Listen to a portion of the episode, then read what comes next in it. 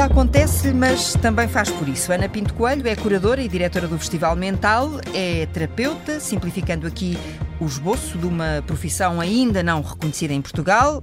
Já lá iremos. Cinema, artes, informação é talvez neste triângulo que desenha o seu olhar sobre o mundo, sobre as pessoas. Ana Pinto Coelho e Sara Pinto Coelho Christiansen, mãe e filha, são as minhas convidadas de hoje. Comece pela Sara. Podemos dizer da sua mãe que ela é também uma senhora acontece? Acho que sim, de, de outra maneira. Uh, mas sim, mas há sempre coisas a acontecer na vida dela. Há sempre qualquer coisa, há sempre novos projetos, há sempre novas ideias. Sempre inquietação, novas... inquietação. É. Agora lembrei-me, ocorreu-me o José Mário Branco. Ah. Há sempre qualquer coisa que há está sempre, para acontecer. Mas é, completamente. É uma roda viva. A vida da minha mãe é uma roda viva. Portanto, acho que sim, acho que nesse sentido é uma, acaba por ser um bocadinho uma senhora acontece, mas acho que ela também tem lá o bichinho, faz parte, é? tipo... é o ADN. Pois, é? exato. Uh, pois é, porque a Ana Pinto Coelho é a filha mais velha do Carlos Pinto Coelho. O senhor acontece. Hum. Exatamente. Qual é a memória que guarda do seu pai? A memória que eu guardo do meu pai, como é que eu posso identificar uma memória quando há tantas, não é? Ah, pois, é... A, a, eu já digo a não no sentido de ser uma, é a aquela. É o pai. É o pai com, com, com P maiúsculo, é, é, era a pessoa, era o amigo, o pai, o confidente, a pessoa extraordinária que era em termos profissionais, mas ao mesmo tempo o ser humano altruísta, observador e preocupado com as pessoas, com o mundo, com a vida, viver intensamente. De tudo é, é esta memória que eu tenho, para dizer de repente, do, do meu pai. Viver, viver, viver, viver intensamente. Uhum. E talvez este triângulo de que eu falava, cinema, artes e informação, seja também uma figura geométrica que uhum. desenhe uhum. o Carlos Pinto Coelho, pelo menos na sua dimensão pública. Sim, na dimensão pública, como jornalista, e aí uhum. é puro e duro informação, e, e, uhum. jornalismo, e jornalismo diria eu à antiga, quando ainda havia, e ainda há, mas cada vez mais raramente, como sabe. Pelo menos chamo eu mais infotainment que outra coisa qualquer, porque agora enfim, isso serão outros 500, outra conversa, mas jornalista sim, mas ao mesmo tempo o homem de cultura, o homem das ideias e também o homem da fotografia e das artes. Portanto, cinema, artes informação para o Festival Mental, aqui não tem propriamente a ver com, com referência direta ao meu pai, tem a ver sim com a promoção e prevenção da saúde mental em Portugal e como é que eu achei que se poderia fazer isto através da cultura. Acho que é mesmo um, um olhar, uma forma de olhar para a vida, de olhar para as coisas e ver como é que podemos transformar. Eu sinto-me permanentemente na obrigação de mudar e de fazer melhor. E isso ao fim de um tempo cansa muito, não digo que não. Mas quando estamos cansados, ficamos cansados um bocadinho, respiramos e temos que ir fazer outra coisa. Mas esse é, é o poder transformador. É o poder transformador e regenerador hum. e ao mesmo tempo grande aglutinador de experiências, porque nós assim vamos vivenciando e experienciando diversas coisas, diversas pessoas, diversas profissões, diversos mundos, diversas histórias. Portanto, assim, quando perguntam. É uma volta eu, ao mundo. Eu até perguntava qual é a tua profissão? Eu nunca soube dizer qual é a minha profissão. Eu já fui produtora, já fui. Ah, Exato, e agora aí, uh, precisamente. Terapeuta, sou conselheira, sou isto, aquilo, sou aquilo. O que é que eu sou? Eu sou a Ana. Pronto. Ó oh, Sara, e a mãe, o que é que é? Para além de mãe? A melhor amiga. E mãe é já é ser muito.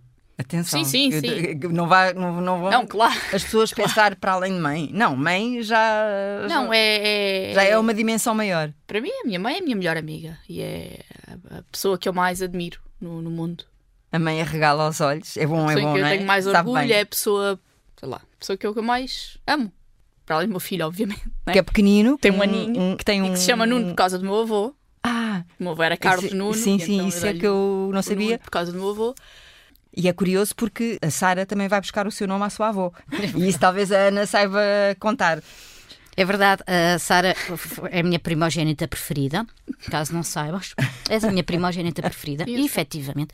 E, e, foi, foi muito tranquilo decidir o nome da Sara, porque era uma homenagem à minha avó Sara, Sara Pinto Sara Coelho. Pinto Coelho. E hum, o nome é bonito, pequeno, e há de sempre lembrar a grande mulher que foi a avó Sara, portanto. Ficou logo assim. E Sim, comigo correu mais ou menos igual com o Nuno. Eu e o pai do, do Nuno queríamos dar dois nomes, um português e um dinamarquês, porque o pai é dinamarquês. Daí o Christiansen. Sim. E então havia um bocadinho a preocupação dos nomes também combinarem. E eu, quando propus ser Nuno, exatamente pelas mesmas razões para homenagear o meu avô, porque o meu avô era, era o meu ídolo. Para mim era a pessoa a nível Uh, enquanto profissional, enquanto pessoa, para mim é uma pessoa que é um exemplo, pronto. E eu, Carlos, nunca gostei muito do nome Carlos, mas sempre gostei do nome Nuno e acho que é um nome também até que fora e tudo é muito fácil de dizer. Nuno diz em qualquer língua, sem dificuldades nenhumas. Propus Nuno, o pai disse, está bem. E arranjámos um nome que combinasse e correu tudo assim também de forma muito simples, muito... Muito natural, natural uhum. muito normal. Aconteceu. Foi exatamente, aconteceu, tal e qual. Nuno Asbjorn já agora. O segundo nome é esse, nome Asbjorn. É Asbjorn que é e Asbjorn nome... tem tradução para português? Bjorn sei o, sei o AS antes, é, é o urso. Hum. Mas Asbjorn não, não, tem, não tem nenhuma, nenhuma tradução específica. É mas é um nome muito tradicional dinamarquês. Não, mas o urso pode ser uma, uma, uma figura, assim, aquele abraço do urso, às vezes, muitas Ai, vezes. Ai, os abracinhos fala... dele, sim, são a coisa mais afetuosa do mundo, sem dúvida nenhuma, mas são, não são é do urso.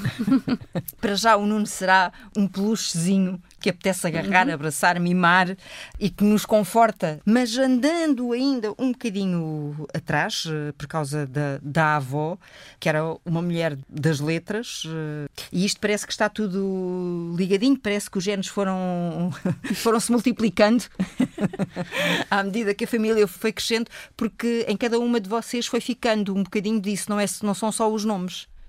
Não, eh, eu, por exemplo, no meu caso, e isto é mesmo uma coincidência, mas aconteceu que eu tirei exatamente o mesmo curso da minha avó, da minha bisavó. Uh, portanto, também sou professora primária, portanto, segui mais ou menos as pisadas dela, não porque foi planeado ou porque. Mas aconteceu. Claro que sempre cresci muito em casa, rodeada de livros, rodeada de cultura, rodeada de tudo. Nem poderia ser de outra maneira. Mas sim, acho que está muito inerente em mim também todo, todo esse lado das letras, de, de, da educação, de a Sara imagina-se a escrever livros? É, não, é, não algo, já, mas sim. É algo que pratica? É assim, não assim, é a mesma assim, coisa, mas já, já, fiz um, já fiz um para a faculdade, na altura com o António Torrado. Era um museuzito, eu tirei o curso em Leiria. Uh, e eles estavam lá a ter um, um, dia em que podíamos apresentar livros que tinham sido feitos por nós. E eu, na altura, fiz um. Foi tipo trabalho de escola, mas acabou por, pronto, por, por ir lá e apresentei a miúdos e eles gostaram muito e, e foi baseado, digamos assim, numa, numas histórias que a minha mãe inventava quando eu e minha irmã éramos pequeninas, que era sobre o pinguim Baltazar. E todos os dias o pinguim Baltazar tinha uma nova aventura. E nós íamos sempre com o pinguim Baltazar a algum lado, à praia, ou num gelado, dezenas de coisas que aconteciam. E eu, pronto, decidi pegar numa dessas aventuras e pô-la num livro nessa altura até era um livro que é interativo, ou seja, tiram-se bonecos e colam-se bonecos à medida que a história vai, vai evoluindo. Mas assim, a nível mais sério, já pensei nisso. Nunca, nunca avancei, mas já, já ponderei eventualmente um dia. Não há coisas guardadas nas gavetas assim esquecidas? É sim. Eu, eu houve uma altura em que tinha um bocado a mania que escreveu poesia. Não, de recente não tenho assim nada. Mas não sei, ainda, ainda não foi algo que eu, que eu tivesse parado para pensar realmente em fazer. Eventualmente, hum. a minha mãe já me desafiou, se calhar, um dia para o mental. Para o mental, escrever um livro sobre. Sim. Vamos ver. Para já não, até porque eu neste momento estou com muitas mudanças na minha vida. Tive um filho, vamos mudar de país, vamos já muita coisa a fazer ah, agora. Vai, vai, vai, deixar Portugal então? Vamos para a Dinamarca viver. Esta não estava no guião, não tinha como saber. Vai sofrer muito com essa distância. Assim sejam felizes, é o que isso que importa. Assim sejam felizes. É verdade. Entretanto, vamos percebendo pelo tom da conversa eh, e pegando ainda aqui na avó Sara eh, que hum, entre mãe e filha há muitas confidências de duas raparigas modernas, posso uhum, dizer assim, uhum. pegando no título do, do livro, sim. do livro, creio ser um, o primeiro livro publicado, trago aqui a cábula, 1946, mas posso não estar a ser uh, rigorosa, mas é um, é um, um dos livros mais uh, conhecidos. Mas antes de voltar à, à, mãe, essa decisão tem a ver com o que A vida é mais fácil na Dinamarca? Ou há outros desafios tem lá? A, que... Não, tem a ver com, com o facto de, para nós e para aquilo que nós queremos principalmente oferecer ao nosso filho, Portugal não nos dá as condições que nós queremos. Hum. Adoro Portugal a nível enquanto país físico, adoro a nossa luz, adoro o país, acho lindo morrer, adoro as pessoas, mas a nível político e a nível económico para nós não, não funciona. Principalmente para o meu marido, quer dizer que está habituado a vir uma realidade onde, por hum. muito que não se tenha propriamente grande dinheiro, quer dizer, Ninguém passa fome na Dinamarca. As pessoas têm uma casa, por muito pobres que sejam, ninguém vive na rua. Quer dizer, ou, ou é muito pouco provável isso acontecer. E, e de repente ele vê-se num país onde trabalha para aquecer. A partir do momento em que se paga uma renda mais de metade do salário que se recebe, é um bocadinho complicado viver assim, principalmente com um filho pequenino. por agora achámos que, que o melhor era, era irmos para lá e escolhemos a Dinamarca. Temos lá família, hum, claro, com certeza. Uhum. Também há uma rede, um, um suporte diferente do que ir para outro país qualquer. E, e, pronto. E pronto, e a Ana Pinto Coelho há de viajar algumas vezes até à Dinamarca, não é? Até ao reino da Dinamarca. Até ao reino da Dinamarca. Eu vejo lá depois em dois meses, para Pois, também me, me quer parecer. Quando é que partem, já agora? Dia 10. Já? 10 de março? Pois é, a Ana agora, neste primeiro embate, vai ter que esperar um bocadinho, porque entretanto há a, a edição do Festival Mental pois. que está para acontecer este ano em maio, com temas uh, que voltam a ser pertinentes, como têm sido em todas uh, uhum. uh, as edições. Mas eu, ano passado, Ana, quando falei consigo, lembro-me de lhe ter perguntado se a pandemia Entretanto, eh, estamos eh, a gravar com uma guerra eh, a acontecer. Estamos sim. E parece que a pandemia de repente perdeu a dimensão que teve até agora nestes últimos dois anos da nossa vida. Mas ela está aí e os efeitos da pandemia uh, subsistem na claro saúde de todos nós. A guerra esperou pela pandemia.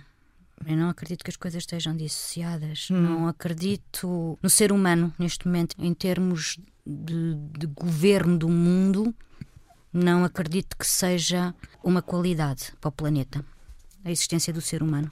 Um, não se compreende nada disto. E mesmo a pandemia, é pena não se ter pegado logo de início, mesmo em termos de comunicação e de comunicação social, e comunicação digital e comunicação de redes sociais e tudo, do porquê que aconteceu a, a pandemia, ou pelo menos tentar rapidamente uh, usar tudo o que se passou de uma forma mais construtiva e, e, alertar a população mundial para aquilo que realmente são as alterações climáticas e tudo o que está a acontecer e como é que nós podemos mudar.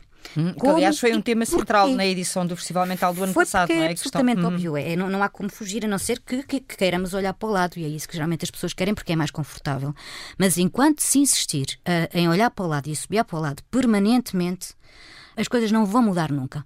Foi a pandemia, será uma guerra, nós vamos voltar ao o que eu chamo caderno de encargos das pessoas e dos cientistas que estão por trás dos trabalhos para nos elucidar em relação àquilo que está acontecendo no planeta. E só não sabe quem não quer. A verdade é essa. E, e, o caderno de encargos inclui tudo o que estamos a assistir. Portanto, eu não consigo entender, muito honestamente, é a surpresa das pessoas face a isto porque isto já está tudo escrito e dito há muito, muito, muito tempo. Mas, se calhar, tem a ver com esse alinhamento que a Ana Pinto Coelho sublinhava agora mesmo, não é? As pessoas vivem tão aliadas e, em alguns casos, alienadas uhum. uh, por todos os estímulos que chegam. Ora bem, uh... alguém aqui manipula tudo. Isto vamos imaginar que alguém, e não são muitos, também está explicado, mas aí pronto, já pode divergir as te teorias de um, do outro, e pensadores, intelectuais, filósofos, sociólogos, todas as pessoas que interessam e que se preocupam com o tema e mesmo economistas, porque as pessoas estão de tal maneira alienadas neste momento entre a explosão de informação por minuto que nós temos em todo o lado, permanente. Depois, quando há um tema central, há de ser este tema central, não se ouve falar de absolutamente mais nada. É tudo tapado e ofuscado como se o mundo acabasse. Não, não há mais nada. O mundo afunila ali, não é? Completamente. Monotemático. Chama-se isto de informação monotemática. Uhum. Uh, mas quer dizer, não, eu não posso estar a olhar só para Portugal e para a nossa comunicação social, isto passa-se em todo lado. Porquê? É isso que eu gosto de fazer, é o pensamento ao contrário. Porquê é que será que isto é assim? Porquê é que isto acontece assim? Porquê é que tem que todo, ser tudo igual em todo lado permanentemente? Uhum. E quando se muda de um tema, mudam todos para o mesmo lado. E, e, portanto, a raça humana, em termos de informação, anda em manada. Anda em manada dirigida por alguém. Portanto, é muito fácil, a partir do momento em que nós temos manadas construídas. Porque isso são outras guerras. E acéfalas, é a guerra das audiências, a guerra dos, de tudo. dos, dos cliques. O que interessa aqui é ter um, uma massa acéfala, que somos todos nós, que vai para onde estão a mandar. Permanentemente. Lembra-me um bocadinho aquele videoclipe muito antigo, muito antigo dos anos 80 ou 70, já nem sei muito bem. Não, deve, deve ser 80, porque eu também não sou assim tão velha.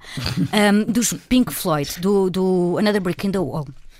Leave the Kids Alone, mas é tanto o, o, tema, Sim, a, letra, letra. Uhum. mas é o vídeo. Ganhamos todos um código de barras e depois andamos tipo indústria, como se estivéssemos dentro de uma fábrica. Somos fabricados, e aqui a Sara até, até pode ajudar, fabricados desde pequenos a pensar de determinada maneira, a fazer de determinada maneira. A educação é feita de tal maneira que estrutura toda a gente de preferência igual um ao outro, quanto mais igual possível. Se é desviante, temos um problema pessoa não é normal, vamos lá discutir o que é que é normal, seja lá o que isso for, para mim, normal é mau, necessariamente mau.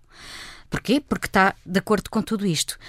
Agora, obviamente que é muito mais fácil gerir um mundo e pessoas quando é assim. Ah, é facílimo, não é? É como fazer aquelas coreografias em que temos uma pessoa cá à frente e toda a gente faz, imita, e temos de repente centenas de pessoas a fazer a mesma coreografia e toda a gente dizem, uau, que bonito que isto é. Todos iguais. Todos uhum. a pensar da mesma maneira, todos a ter que fazer escola da mesma maneira, todos a escolher a sua profissão e mediante a profissão vai ser assim, assim, assim, assim e depois vai fazer assim, assim, assim e não há mais nada. Portanto, as pessoas deixaram de, de, tão limitadas desde o início à sua criatividade, de preferência à sua própria forma de estar e de ser e de pensar e sentir, é muito importante. Pensamento que, que domina não vai no sentido de uh, estimular desde pequenos as pessoas a, a, exprimirem o seu próprio pensamento, a divergirem, a, a argumentarem. Vai exatamente no oposto. Uhum. Quanto mais em conformidade, melhor. E aí talvez a, a Sara, pela experiência com, com os mais uh, pequenos, possa ter um olhar mais, uh, mais lúcido se pensarmos que olhamos para os mais pequenos como aqueles que são os que têm menos filtro, Sim. que dizem. Os mais honestos. Os mais, mais honestos, os mais puros, mais genuínos, mais espontâneos. Sim, mas o que nós tentamos, nós, enquanto sociedade, tentamos fazer é recalcar aquilo que eles sentem. Uma criança chora ah, não chores. Uhum. Não é não chores, é ok, porque é que estás a chorar? O que é que se passa? Como é que eu posso ajudar? E queremos que a criança parte de chorar, claro, mas ok, então olha lá para mim, diz-me qual é que é a gravidade da situação, quão mau é que é isto? É pouco mau, é médio, é grave? Então vamos resolver para que deixe de chorar, porque o assunto está resolvido e não só porque não gosto de ouvir a chorar e que é que te cales. E na escola, uma criança balança-se na, na cadeira. Na cadeira. Uhum. Epá, não podes fazer isso, porque não sei o quê, porque vais cair, ou porque estás a perturbar, ou porque estás a fazer barulho. Mas se calhar aquela criança precisa de se balançar na cadeira porque é a única forma de conseguir estar atento ao que o professor está a dizer. Mas não se pensa nisto, é aquela coisa do estás sentado 90 minutos numa mesa, ouvir o que o professor diz e tirar notas. Pronto. E é isto que é. E esse é o modelo. Tudo aquilo que tenta ir um bocadinho fora deste pensamento e desta maneira de ver, nem sequer é legal. A escola deve ser dar ferramentas às crianças para quando elas forem adultas as consigam usar da melhor maneira possível. E isso não é necessariamente ensinar matemática durante 90 minutos, ensinar português durante 90 minutos, ensinar estudo meio durante 90 minutos. Vamos estudar ciências. A criança, as crianças estão lá fora, veem uma árvore, tocam na árvore, sentem a árvore, o cheiro da árvore, como é que é mexer na terra, como é que é e enquanto isso faz, ao mesmo tempo consegue-se arranjar a forma de também conectar nisso a matemática, de também conectar nisso o português, de também ligar todas as disciplinas num momento em que se calhar muita coisa se aprende, porque depois já se olhar para a folha, qual é a forma da folha? Ok, formas geométricas, vamos estudar isto. Falar de várias coisas diferentes, ao mesmo tempo, e acho que, que, que esta formatação constante de ter que ser sempre tudo o professor fala e a, e a criança ouve. Ouve, exato. Uhum. Não acho que seja de toda a maneira. Pronto, e depois em casa é aquilo que estávamos a falar, é o recalcar constante do. do... Eu lembro-me que trabalhei num ATL há uns dois ou três anos, onde a primeira coisa que as crianças tinham que fazer quando chegavam ao ATL era, primeiro, dizerem como é que queriam cumprimentar a pessoa, se queriam só dar um high five ou, hum. assim, um, um, ou um abraço ou um beijinho, eram elas que escolhiam e depois tinham sempre uma caixinha onde tinham que dizer como é que se sentiam nesse dia. E nós depois tínhamos uma hora em que falávamos só sobre isso. Porquê é que se sentiram mal? Porquê é que estás triste hoje? Porquê é que estás feliz hoje? O que é que aconteceu? E tentar também desmistificar um bocadinho o que é que as coisas tinham acontecido. Eu lembro-me que havia dias em que as crianças chegavam à TL tristes porque alguma coisa não tinha corrido tão bem na escola ou porque tinham tido uma má nota. E eu depois dizia-lhe, então, mas tiveste uma má nota, tudo bem. Então, mas eh, e agora o que é que vamos então fazer? Vamos então fazer alguma coisa por isso, então. Não, não vale a pena estás a chorar, não vale a pena estás triste, já foi, já passou, pronto. Uhum. Então agora vamos é tentar resolver o que é que não percebes, em que é que eu te posso ajudar, como é que. E acho que que essa é a maneira de lidar com as coisas, não é zangar e a criança está triste e ai, não tens de estar triste, deixa lá estar isso. É, é, o que a criança sente, aquilo está lá, não, não vai desaparecer só porque nós dizemos que não é nada. Que... Uhum. Descodificar uh, as emoções, não porque elas tenham de ter um, uma legenda, mas porque é importante falar sobre elas, é não é? Porque isso é bom porque nos faz bem e lá está. E voltamos. Uh, ao Festival uh, Mental, este ano precisamente Medo, Direitos Humanos saúde mental, trauma e superação. Uhum. São os temas. Vai por aqui a edição deste de ano. Já estão a chegar filmes, creio eu. Ui, já, já. muito. já daqui, daqui por muito pouco tempo já vamos entrar na última fase de, das candidaturas e submissões de filmes. E o que é que determinou a escolha eh, destes temas este ano, Ana? Tem havido uma lógica que não, geralmente trabalho os temas nos últimos anos com, com o que é agora a Coordenação Nacional da Saúde Mental. Uhum. Com o Programa Nacional de Saúde Mental acabou, agora é a Coordenação Nacional trocamos um, bocadinho ideias em relação àquilo que se está a passar. Olhar aquilo que se está a passar, o que é que faz mais sentido falar, o que é que hum, na sociedade portuguesa está a acontecer este ano que é mais relevante. Ora bem, o ano passado, não, já há dois anos, ficamos no, no stress pós-traumático exatamente por causa da, da pandemia. Uhum. Primeiro, o stress pós-traumático não é só guerra, como normalmente as pessoas estão habituadas a associar, eh, porque os filmes americanos e tudo normalmente associam muito o, o PSTD à E mesmo no nosso guerra. caso, se formos lá atrás, não é? À guerra é, é a guerra do, o, o, colonial e tudo isso, sim, uhum. um, sem dúvida. Mas não, um stress pós-traumático, qualquer coisa que nos que tenha induzido um trauma, seja ele de que nível for, e há vários graus de trauma, como é evidente, mas um trauma pode até ser um, um parto. O stress pós-traumático, a questão é que nós notámos-lo não no momento em que sofremos o trauma, mas bastante tempo depois. E há X meses depois. Então aí foi até o professor Miguel Xavier que, que, que, nos falou, dizer, faz muito sentido falar disto porque quando for o festival que é ele continua a coordenar X... o, o, sim, sim, o programa, sim, sim, programa nacional. Uhum. E portanto faz sentido falar disto. Os temas são, são escolhidos de facto com um olhar muito, muito, muito presente e muito atual. Quando nós falamos da ciberdependência também teve que ver com, porque parte da, da, da saúde digital tem, tem estado sempre uhum. muito presente no Festival Mental. Porque eh, ao fim e ao cabo a saúde digital está nas nossas vidas, ou a falta dela, todos os dias nas nossas vidas. E não, não é só nos jovens adultos e nos jovens, não, não. Todos nós estamos ligados às redes sociais, todos nós usamos telemóveis, smartphones, computadores, tudo, portanto. E a nossa dependência, seja e desde pequeninos. Desde pequeninos. Eu não sei se o Nuno já, já lá vai fazer com, com o dedo. Só porque também não, não deixa, não é porque ele não, quer. Claro, eu, eu se agarro no meu telemóvel, Vá logo com o olho e tenta logo agarrar. Já vem com o chip. Não... Isto é muito estranho. Ele já vai. Mas é assim, isto também está explicado. Houve uma talk muito interessante que está no canal do YouTube do Festival Mental, hum. exatamente so, sobre isto, sobre o tema da eco-ansiedade, nomeadamente, em, em que o, o neuropsicólogo Nuno Colasso explicou como realmente o ser humano está a nascer. E isto é científico, com muito mais sinapses cada vez que vem uma geração. O, o bebê da Sara, o Nuno, Asbjorn, neste momento, nasce no seu cérebro com muito mais sinapses muito mais rápidas do que eu ou até do que a Sara, de qualquer um de nós. Uhum. Portanto, o próprio cérebro já vem desperto para, para, para dar resposta, é? alterações. É? para procurar uh, aquelas. Isso é o que acontece, isso é, uhum. é, é, a adaptação ao meio e é, é a evolução. É, é, a adaptação, é a evolução e está a acontecer. Portanto, é muito difícil, ou não deveria sequer ser considerado, estar a olhar e a querer educar ou querer sistematizar a forma de viver ou de sentir um ser humano comparando com o nosso. E nós tínhamos muito isto. Uhum. Eu, na tua idade, não fazia isto. Olha, se o teu pai soubesse, olha, a tua avó fazia aquilo. Pois não pode ser. não pode ser simplesmente porque o cérebro já nem sequer é assim. É tão disfuncional isso como é disfuncional o sistema de educação claro. obsoleto que nós temos. Uhum. Como é que queremos ensinar da mesma maneira de há 100 anos atrás, a obrigar as pessoas a estar estimuladas durante 90 minutos, quando a vida depois não é assim. Portanto, os meninos saíam, iam para a rua jogar a bola, a mãe estava em casa, geralmente. Não faz tanto não tempo. Estava a mãe, estavam os avós, normalmente. Os avós. Né? Hum. É que não faz tanto tempo quanto isso. Vamos lá ver. Não faz tanto tempo quanto isso que as mulheres começaram a votar. Nós estamos a falar de uma aceleração em termos sociais uh, muitíssimo grande que não estamos habituados e que cada vez é maior.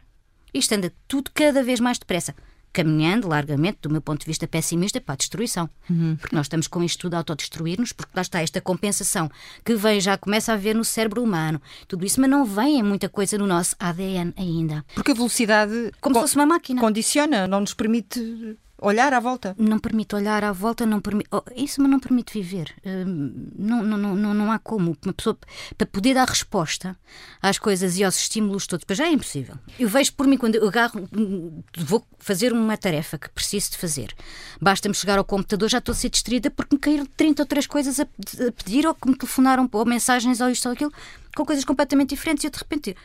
Eu quero me focar na minha agenda eu não posso focar-me na minha Às agenda. vezes até focar-me em coisa nenhuma. Eu quero não Ou ter agenda. em coisa nenhuma. Não é? eu, pois, mesmo, pois.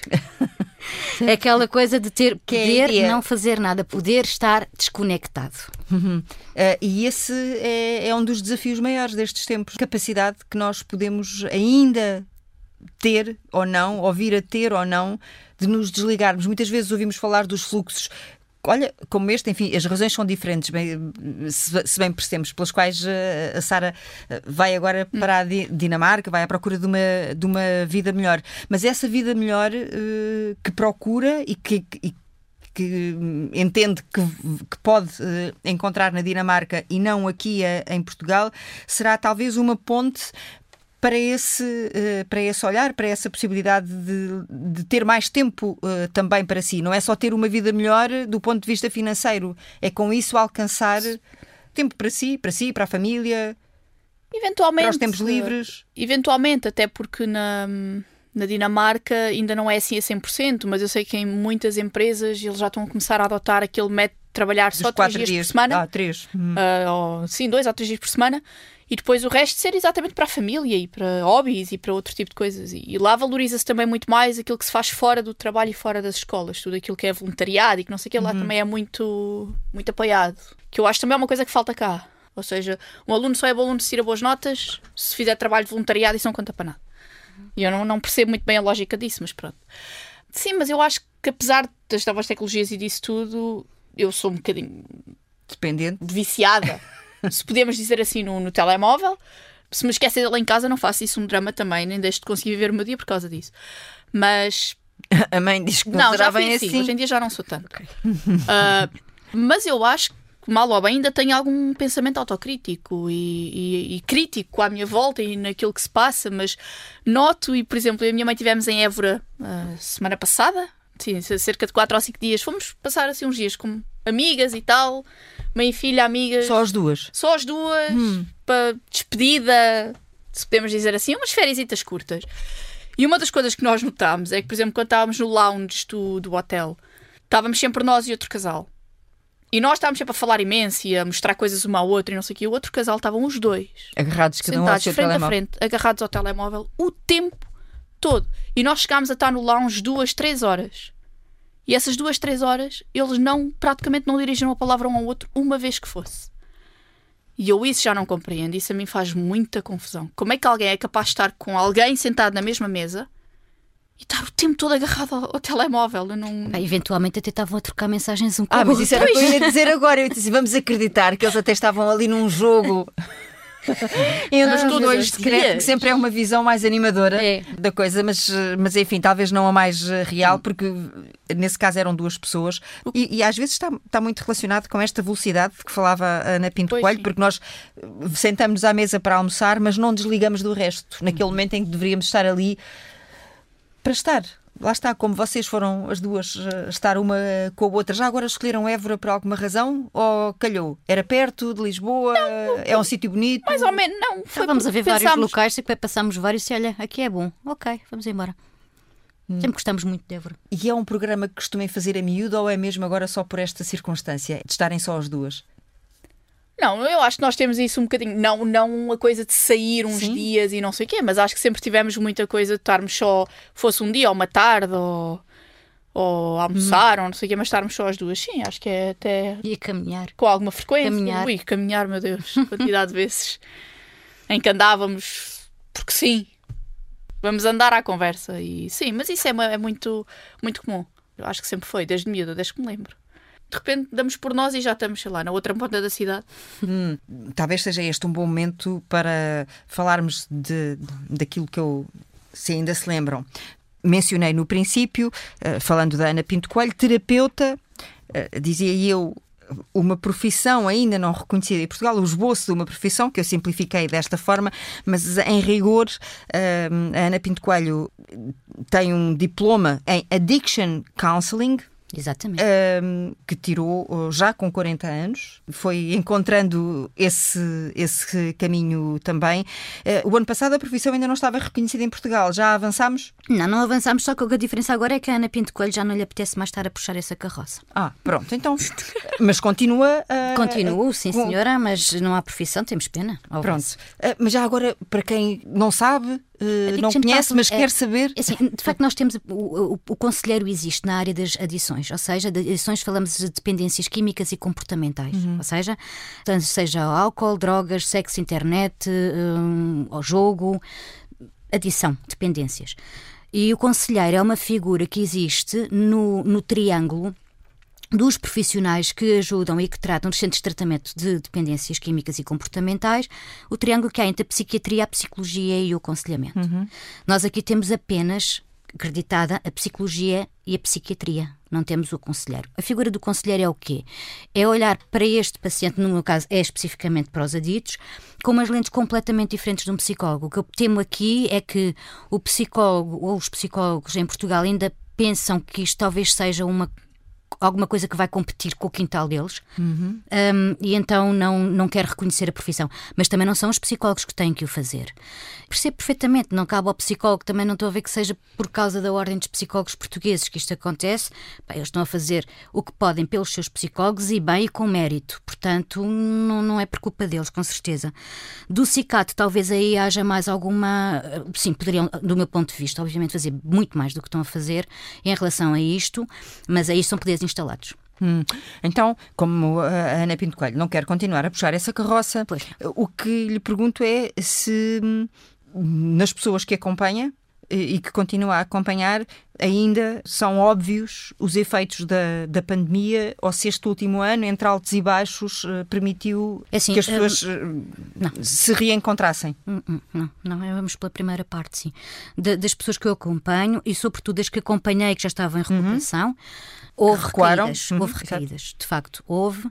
Sei também com, com, os centros de tratamento com que trabalho, ou com quem converso, com colegas e tudo isso, houve bastantes recaídas também.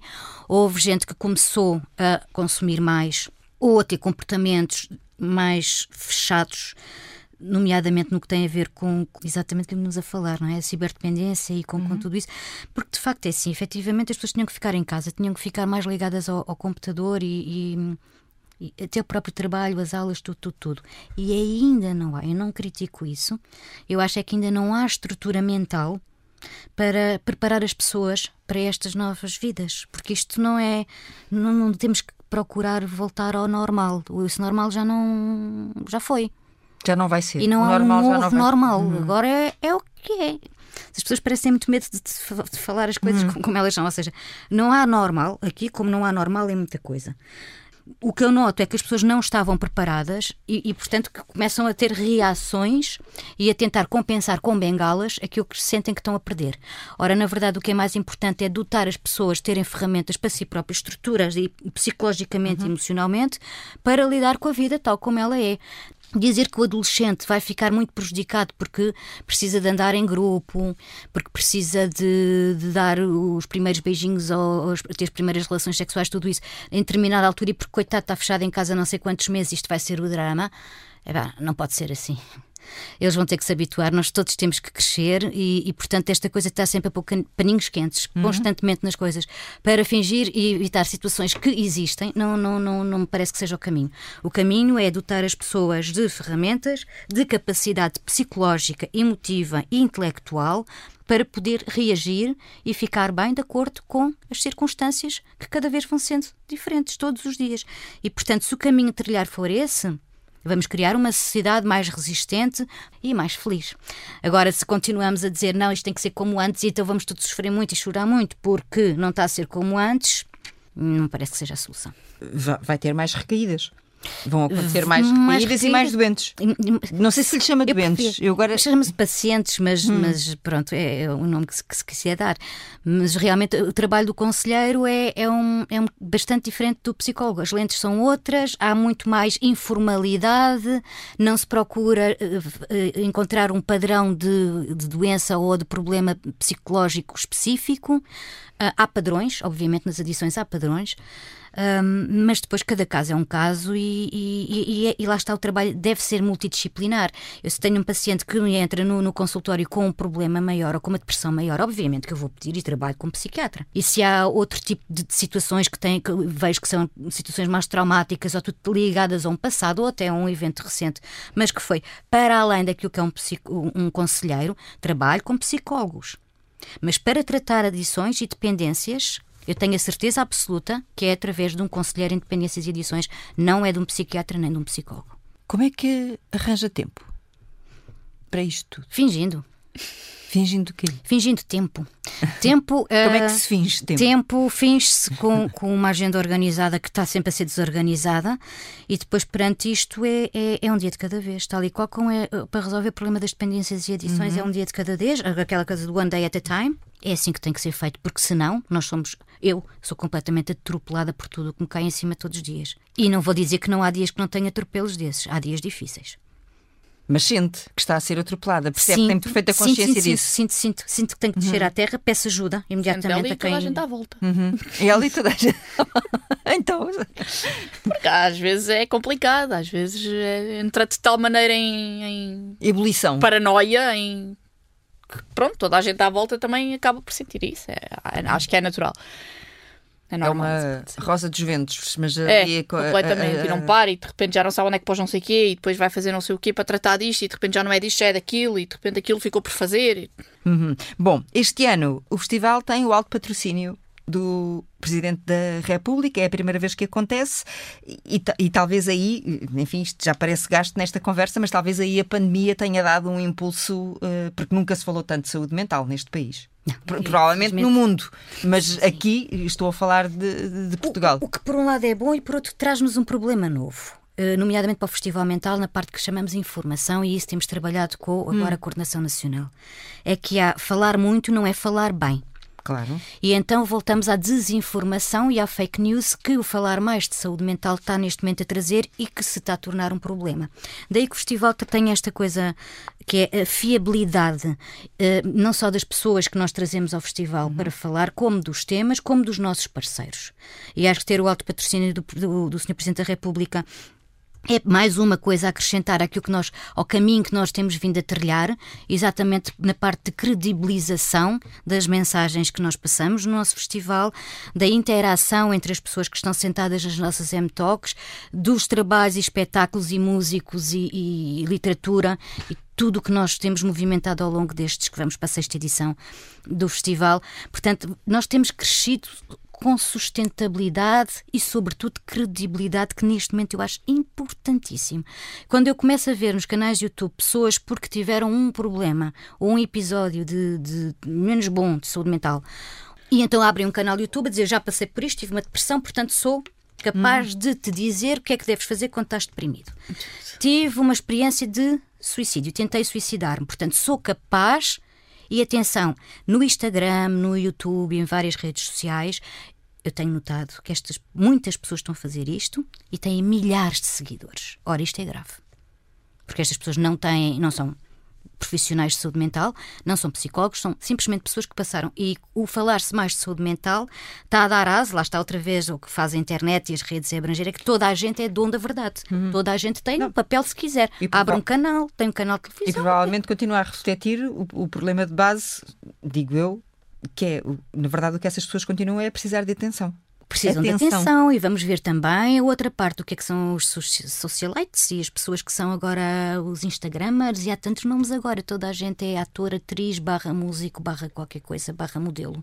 E já há muita gente a, a, usar, a usar a família, os filhos, as suas situações para promoção da sua carreira, da sua personalidade, sobretudo são figuras públicas, etc., hum. para, para a saúde mental. Ora, nós, uh, calma, temos de ter muito cuidado aqui. Um, e, e, cada vez há mais. E, e, portanto, falar mais de saúde mental é, é, ótimo, obviamente, porque nós não temos só uma saúde física finalmente que, que se abre. No Festival Mental, todas as nossas mesas sempre tiveram moderação de, de, de, um jornalista, e isso fazemos ponto de honra, exatamente por isto, para trazer também, desde o início do Festival Mental, a comunicação social o mais possível a falar de saúde mental. A informação pública é fundamental, a boa informação pública. Não é informação pública vinda de personalidades. De, personalidades, eu ponho umas aspas muito grandes aqui. Personalidades somos todos nós. Uh, depois é que usar agora é saúde mental porque agora está a ficar. Se for por aí, daqui por 10, 10, 2 anos já não se está a falar outra vez de saúde mental. Uhum. É agora porque a pandemia não sei o quê. Agora, agora, está okay. na moda, é um assunto que agora está na moda. Agora, a saúde mental, a saúde em geral não, não, não vai por modas. E, e há que ter muita atenção à, à informação e de onde vem qual é a fonte, de onde é que vem esta informação quando estamos a falar de saúde mental ou de qualquer outra, outra coisa de saúde. Uhum. Porque o Dr. Google nunca foi um médico. uh, pois, e como é que as pessoas se podem proteger? Pessoas mais. Um, fragilizadas, mais distraídas, não aquelas que procuram uh, propositadamente essa informação, esse minuto de fama que se procuram promover, uh, expondo, expondo-se, expondo-se e expondo uh, as suas circunstâncias, mas como é que os que estão do lado de lá, do ecrã, se podem proteger disso, eh, podendo ver ou não ver, eh, sem ficarem contaminados? Não é muito difícil. Eh, é assim, nós sabemos o que é que são e funcionam bem em Portugal, felizmente, as fontes oficiais. Nós temos órgãos oficiais, nós temos uma Direção-Geral de Saúde, temos o Ministério da Saúde, temos uma Coordenação Nacional de Saúde Mental para as questões de saúde mental. Portanto, eu acho que na dúvida procura há instituições e associações que também podem ter, há linhas de ajuda a tudo isso que estão nestes sites oficiais e, portanto, na dúvida, vamos sempre pelos sites oficiais. Porque não é porque fulano tal que, que, conhecemos da, televisão ou, ou, ou, da novela ou do, que diz qualquer coisa, mas isto é, é, é grave porque isto é mesmo real. E, e, atenção, tenho a certeza que tem mais seguidores estas pessoas, ou, ou, estas ideias, ou estes eventos, ou programas, ou o que for, não vou citar nomes, eu estou com muita dificuldade em não citar nomes neste momento, mas não vou, não vou citar. É muito mais fácil para o cidadão comum seguir, porque o conhece, entre aspas, ou julga que o conhece, ou a conhece, do que ir procurar uma instituição pública. Agora, uh, atenção, porque de facto os órgãos públicos e oficiais são os que estão de facto acreditados e credibilizados para poder falar de saúde e de saúde mental. Não é o que aquele ou aquela passou, não é o que aquela ou aquela diz, não é o que aquela ou aquela faz. Hum. E se aquele ou aquela um, que diz, faz e escreve, e tem redes e canais e Instagramers e tudo isso, é acreditado, terá com certeza que ter o carimbo ou o apoio de alguma entidade oficial, como tem o Festival Mental cuja edição, sexta edição, vai acontecer entre 19 e 22 de maio, no Cinema São Jorge, como é uh, habitual. E este ano viaja até onde? Este andamos a ver, porque houve muitas mudanças, não houve? Houve mudanças políticas, mudanças de Câmara, mudanças de tudo isso. Ah. Nós ainda estamos aqui, a, a, temos muito gostávamos mesmo muito de. Objetivo de voltar festival, às ilhas? Não. De voltar às ilhas sempre. Sim. Aliás, uhum. todo o, o objetivo do festival, nesse termo, aquilo que nós chamamos de itinerância do festival mental, é não só garantir a, a presença naquilo que já andámos a desbravar em terreno, como foi o ano passado Castelo de Vide, Funchal, Ponta Delgada, repetir, porque não, não é um festival que se faça um ano e não é num ano que se combate o estigma e que se promove claro. a saúde mental num sítio. Portanto, continuamos a procura de novos públicos e para isso é preciso pedra e para partir pedra é preciso repetição. E depois ir, de preferência, pelo menos a todos os distritos de Portugal seria o, o objetivo, sim. Bom, ah, já, está já um, um, livro escolhido para a edição deste ano? Está. Vai ser. Uh, escolhemos uma autora, que é a Rita Tormenta. Hum. Ela vai nos contar histórias um bocadinho no género do um bocadinho no género da nossa primeira edição, As Aventuras de Mr. X, a trilogia do João Gata. Ela vai fazer uh, crónicas, um livro de crónicas, sobre uh, o olhar que ela tem sobre a sociedade. Ou seja, andar na rua e andar em casa com uma pessoa exatamente comum, no sentido de que nos vai dar as suas experiências e o ponto de vista de sentimento, de emoção, sobre as coisas mais estapafúrdias e ao mesmo tempo que nos podem incomodar tanto na nossa saúde psicológica, sem ter propriamente um tema. São crónicas mundanas, crónicas emocionais, crónicas psicológicas, crónicas sobre não vou contar mais porque o livro vai ser pois, absolutamente fabuloso. São crónicas sem tormenta? Crónicas com e sem tormenta. Pronto. Pegando no nome, no, no apelido da, da, autora, claro, Rita, da, Rita. Eh, da Rita Tormenta. E entretanto, tem uh, escrito novas histórias do Pinguim Baltazar uh, para o Nuno? As histórias do Pinguim Baltazar, quando eu, quando são contadas por mim, são sempre tradição oral. Também lhe conto histórias do Pinguim Baltazar muitas vezes. Isso, isso ficou. É ficou, ficou. Eu acho mesmo. que vai ficar eh, para sempre. Aliás, espero que o Nuno, mais tarde, quando venha a ter filhos, um dia também lhes conte histórias do pinguim Baltazar. Nem que seja o pinguim Baltazar, em dinamarquês. Este pinguim Baltazar chama-se Baltazar por alguma razão específica ou foi, foi o nome que me saiu?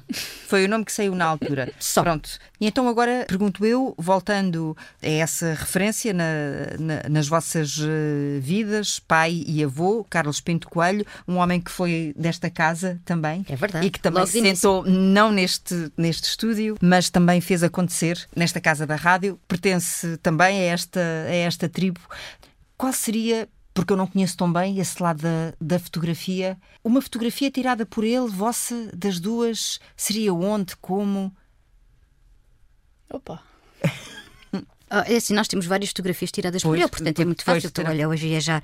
É, nós temos fotografias juntas, por exemplo, quando ele disparava muitas flechadas pelo mesmo, mesmo olhar, por uma expressão, vários olhares, para encontrar a alma, a essência daquilo que ele estava a ver e que só ele saberia. Qual é que seria a fotografia? Não sei dizer, acho que só mesmo ele saberia. Não faço a mínima ideia.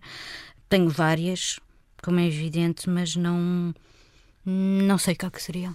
De tanto olhar, como é o nome de um, de um dos livros de fotografia do pai, eu acho que de tanto olhar já diz tudo. É uma questão de olhar em vez de só ver, não é? Eu acho que sim, é assim. Eu, eu uh, a nível local, eu consigo imaginar muito facilmente o meu avô a, a fotografar-me ou nus uh, no Alentejo com o céu do Alentejo e com as cores do Alentejo. Acho que é mais ou menos assim que eu, que eu idealizo foto, uma foto do meu avô. Aliás, por alguma razão ele se mudou para lá a certa altura da vida, Sim. porque, pronto. Aquelas cores do Alentejo por trás e... Mas depois, a, exatamente a foto em si, fazer o quê? Pode ser a coisa, como a minha mãe disse, mais random de sempre. Uhum. Uh, pode ser aqui a conversar. Pode ser aqui claro, a conversa, pode ser a ver água. a rádio ser... era um dos sítios que eu gostaria era muito estar e, e o Alentejo sim tem tudo a ver é com o horizonte, o horizonte que ele tanto prezava e que trouxe da África. Uhum. Onde cresceu e, portanto, acho que de todo o país de Portugal que ele gostava muito, é a paisagem que ele mais identificava com a paisagem de pequenino, que, que, de, das suas memórias de, de, pequenino em Moçambique. E na verdade, estando aqui no estúdio, podemos estar no Alentejo. Podemos um, estar onde quisermos no estúdio. é isso. Assim acontece sobre tudo e o resto, como ele próprio diria, como o escreveu num dos uh, seus uh, últimos livros. Ana Pinto Coelho, Sara Pinto Coelho, Christiansen, muito obrigada. Obrigada. Obrigada, Teresa. Até qualquer dia. Boa saúde. Boa saúde para todos.